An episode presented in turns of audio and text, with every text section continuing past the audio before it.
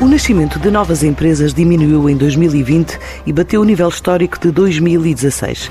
Mas a capacidade de resiliência pode não significar piores dias este ano, de acordo com o último estudo da Informa DNB que são revelados por Teresa Cardoso de Menezes, a diretora-geral desta consultora. Foram constituídas 37.500 entidades e tivemos aqui uma quebra de qualquer coisa como 24% face a 2019, um valor semelhante eh, ao de 2016. No nascimento das novas empresas, o ritmo não foi igual ao longo de todo o ano. Portanto, houve uma quebra mais acentuada durante o confinamento, março e abril, e depois houve uma recuperação. Chegámos a ter, eh, inclusive, dois meses, penso que foi setembro e outubro, em que até ultrapassámos o valor de 2019 e depois voltou a haver uma quebra nos últimos dois meses, novembro e dezembro, e é muito provável que este novo confinamento tenha consequências semelhantes ao nível de nascimento das empresas. Um dado curioso registado no ano de aparecimento da pandemia foi o crescimento do número de empresas no interior do país, em comparação com o litoral, e apesar do impacto sentido em setores como o turismo ou a restauração, o e-commerce disparou mais de 50%. Há uma esmagadora maioria dos distritos do litoral a recuarem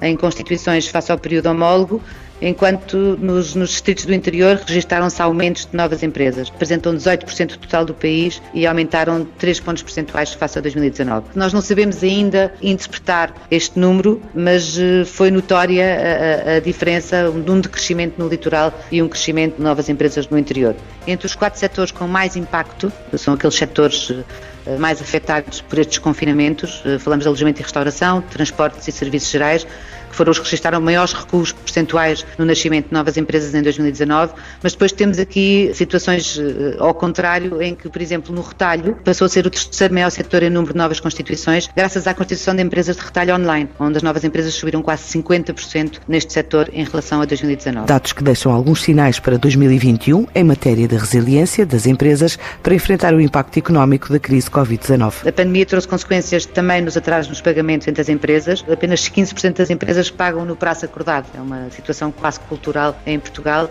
e aqui notamos já uma alteração dos comportamentos. Uh, o exemplo mais significativo é o do o setor do alojamento e restauração, que neste período já aumentou em mais de uma semana os atrasos de pagamento aos seus fornecedores. Neste momento situa-se nos quase 37 dias de atraso e aqui, evidentemente, muito afetado pela pandemia a resiliência de, das empresas será decisiva em 2021 para enfrentar os impactos desta pandemia. Nós uh, desenvolvemos este indicador de resiliência em maio, com o objetivo de avaliar a capacidade das empresas de enfrentarem choques excepcionais e não previstos que possam ter impacto significativo no seu processo produtivo ou comercial. E aquilo que verificámos, e talvez aqui se possa ser considerada uma boa notícia, é que cerca de 43% das empresas portuguesas têm um nível de resiliência financeiro elevado, ou médio alto, e encontramos aqui apenas, se é que se pode dizer apenas, 15% de empresas que apresentam um maior risco de não conseguir resistir à crise. Algumas perspectivas para 2021 com base nos dados demográficos recolhidos pela consultora Informa DNB